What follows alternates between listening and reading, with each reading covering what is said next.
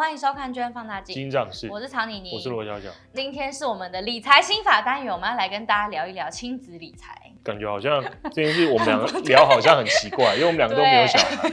不过身边很多人有小孩啦。我我个人其实那时候也在想，这题目要怎么讲，是因为理财一定有好多个目标嘛。嗯。最多人用的已经是退休理财。对。就是我要为了退休准备一笔钱。可大家现在越来越爱小孩，就是其实很多不同地方都可以看到亲子理财相关的议题。哦，是啊，是啊，你这个热门书局一堆都是啊。对对对，大家都想要就趁小孩还小，然后帮他存一桶金。对对，可是那时候我就是也是研研究很多这些内容，我就好奇他们到底讲什么。嗯、那因为我我内心是有一个没办法破解，就是假设我现在离退休是二十年，我二十年后目标退休，跟二十年后小孩长大给小孩当教育基金，这两个目标如果都是二十年，有什么差别？你如果退休的时候遇到一个市场很惨的时候，你钱不就很少吗？可是小孩如果二十年后不是？他还可以再等啊，未来时间还比较长啊。没有吧？我觉得小孩的才是比较。你是说哦，就比如说他上大学，或是他那一年要出国。对啊，对啊，对啊，对啊，对啊。哦，对，其实都是要钱变多啊，最终目标好像没什么差。我原本一直无法理解，理解是这一点。不过我后来想了一个我自己的理解方法，刚好跟你讲的相反，就是退休的反而比较没有说一一定硬性要多少钱，不管退休金多少钱，你一定都有有办法生活了。就是过好过坏嘛，哦，有可能吃卤肉饭跟吃牛排的差别嘛，对不对？我，可如果是小孩的教育基金，你打算他念完高中或者念完大学之后要出国去念书的这笔钱的金额，可能就是要这么多钱，那他的弹性就比较小。我觉得父母的人性就是他宁愿苦自己也不能苦小孩啦，就他不可能说什么，反正我两手一摊嘛，那我这 我就每个月扣五千块，然后到你成年之后看你知道。在台湾念念大学，还是去美国念大学，就凭你的造化。就算你有本事申请到哈佛，可是因为我我没生出这笔钱，所以你只能在台湾。可是通常亲子理财不是都会用比较积极的一些做配置吗？通常不是退休才会用比较稳健一点来配置。我我我后来想想，我觉得不应该这么说。我觉得亲子理财应该也是要有攻有守，目标一定还是希望小孩的教育基金变越多越好嘛。嗯，那可是又不希望他偏离目标太远。所以一定就是要有进攻性又有保守性。那我后来得出，我觉得比较合理的做法会是，就有点像是目标日期的的基金。它的概念就是，我一开始可能全部都是股票嘛，百分之百，我的定期定额全部都拿来扣美股，百分之百。那我可能扣到一个年份之后，把原本的百分之百股票变成可能股票比重是七成的股票，三成债券，或者是五五啦。然后定期定额也照一样的比例，改用后来的比例扣。那一路到满二十年，那这样你在前面的时候，你有享受到资资本增长嘛？那到最后几年，我也开始把它调整下来，换成比较保守的标的。我觉得这样应该比较合适，所以我用这个出发点去做回撤。时间是从一九七六年到现在，用的那个巴克莱的美国总报酬债券指数，就是一九七六年以来才才有才有数据。对，所以从一九七六，假设说全部都是扣美国股票好，假设全部都扣标普五百。然后没有做任何调整，因为我们回测二十年嘛，所以就是滚动的二十年，每一个月进场持有二十年，最好的二十年呐、啊，每个月扣五千块的话，可以变成六百七十万，足够出国念研究所啊，念研究所应该没问题。对，去美国读两年。对对，大学大学可能没办法，每个月五千块，然后运气最好的情况，小孩可以去美国念研究所。那运气最差的情况的话，会变成一百二十八万。那能去哪？可以在台湾念大学啊。大学 OK。然后平均的话是五百五十万，哦，就是可以去美国过一点节俭的。对啊，所以其实它很有趣，就是它的分布其实好的很好，烂的很烂。所以我觉得回到一开始的设定嘛，如果父母觉得这笔钱因为是给小孩拿来当教育基金，他不能冒着有可能变成很少钱的风险，他想要不确定性低一点，那如果全部都定期定额控美国股票，那看起来就不是个好选择。嗯。风险很大，好的很好，坏的太坏。对对对，最坏的百分之十是一百二十八到一百八十五，甚至是最坏的四分之一，其实是一百二十八到两百二。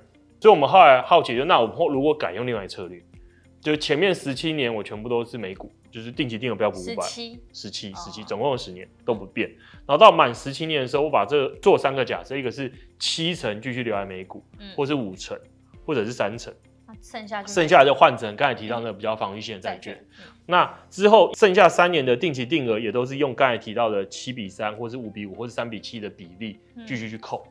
那这样算下来的话，其实很有趣哦。如果是七比三的情况之下的话，平均下来是比刚才略低一点点，少大概快四十万。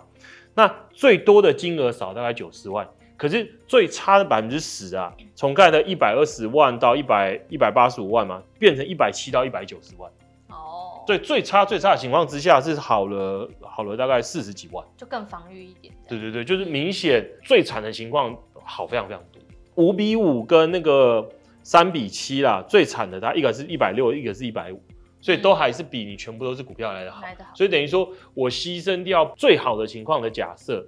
来换取我最惨的情况可以好一些些，嗯，所以就是一个权衡啦。那很多人说，那你刚才的七比三的范围是从一百二十八万到六百七十万嘛，变成一百七十万到五百九十万。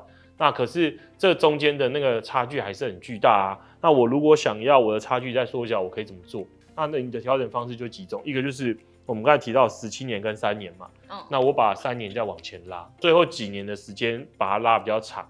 那我就是牺牲更多上涨的空间，换取比较少的下跌的潜在潜在的一个最最最差的一个情况情况。那你觉得怎样比较好？因为其实很多人还是会偏好风险比较大一点的来做，不是吗？哦，我我支持啊，这一类其实叫做生命周期投资法。嗯，它的概念其实也跟刚才提到的那个目标日期就是一模一样。这几个概念我觉得都是如出一辙，就是。嗯你要随着设定的那个财富最后的一天的那个时间去调整你的配置比重。嗯，你不可以从一而终，不是什么一百百分之百股票就一直百分之百股票，也不是什么我很保守我就要股六再四，现在就开始股六再四，这就是浪费现在的时间。所以我前面大部分时间都应该是用很积极的方式让它成长。然后之后最后的几年，我再开始转成比较保守一些些。我之前不是有跟市场先生录一集那个亲子理财嘛？对。然后那时候我们的回测是，如果有一个小孩从他出生就开始帮他每个月定期定了三千块，到六十五岁就有两亿耶。哦，那到六十五岁到六十五岁啊，这个涨幅跟那个时间复利加起来是很惊人。对啊，因为确实啊，你如果在你小孩刚出生的时候，你就开始帮他做定期定额，一路到他退休，他很容易就有破亿的财富。可是这就不是这样，还算亲子理财吗？你说，可是对，我到了八十岁还要帮我六十岁的小孩，父母帮小孩做就叫亲子理财，所以这样也叫亲子理财。没有，你又没有说这个亲跟这个子是几岁，对，是吧？你也是你妈的小孩啊，那你妈帮你存钱是不是亲子？嗯，对，所以所以确实啊，如果你也不缺钱啦，那你的定期定额扣下去，已经扣二十年的，也这笔钱还没有断光到，真的就是一直扣，嗯，一路扣下去。四十岁，这很重要，应该也是。其实其实或者是也不是你妈扣了，就是变成说那改成用你的账户扣，可是不要停，一直扣，扣到退休就不用担心他退休会不会有足够钱过生活的问题。主要应该差不多这样吧，因为其实呃，我个人也很好奇，大家对于亲子理财到底想知道哪些？对，大家可以留言跟我们讲，哎，就是想要听什么议题，或者想要看怎么样的回测，或是什么样的情境之下的一些数据都可以。留言告诉我们，今天的重点就几个，一个就是如果你是小孩刚出生，其实不管你要帮他帮他准备的是他的 退休金，还是教育基金，还是他的买房基金，千万都要记得就是。你在该冲刺的时候要冲刺，哦，就是一开始不要用太保守的标的去做定期定额。如果时间还很久，当然就是前面。对，因为如果小孩才刚出生嘛，对，就算教育基金又又二十年的时间，所以大部分时间记得一定要用比较积极的。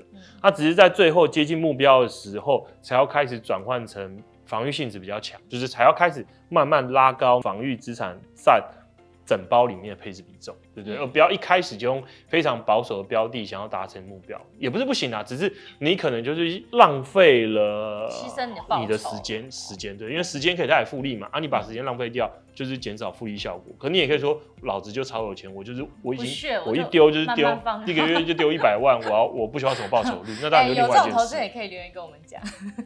而且我真的想看到底是不是，就是现在因为亲子理财听起来很夯，可是到底实际大家怎么样？帮大家的小孩做投资，其实也可以在下面留言分享给我们。我觉得应该就是定期定额啦，只是很多父母应该都会选择平衡基金做定期定额，哦、因为就想说不能承担风险，可是不承担风险就没有高报酬率，所以该适时的要承担风险。最后，我们也邀请大家到巨亨买基金开户。那我们简单介绍一下，巨亨买基金就是全台最大的民营基金平台。那在我们平台上，已经有三千八百多档基金，可以一站式的购足所有你想要的基金。那使用我们巨亨放大镜的听众限定代码 FUNDA 还会有什么？还会有额外的十比零的单笔申购手续费优惠券，还会有额外的一份每一季才有的报告。对，那都是只有用我们巨亨放大镜的 FUNDA 开户代码才会有的，所以就欢迎大家来开户。好，那今天节目就到这里，我们下期见，大家拜拜，拜拜。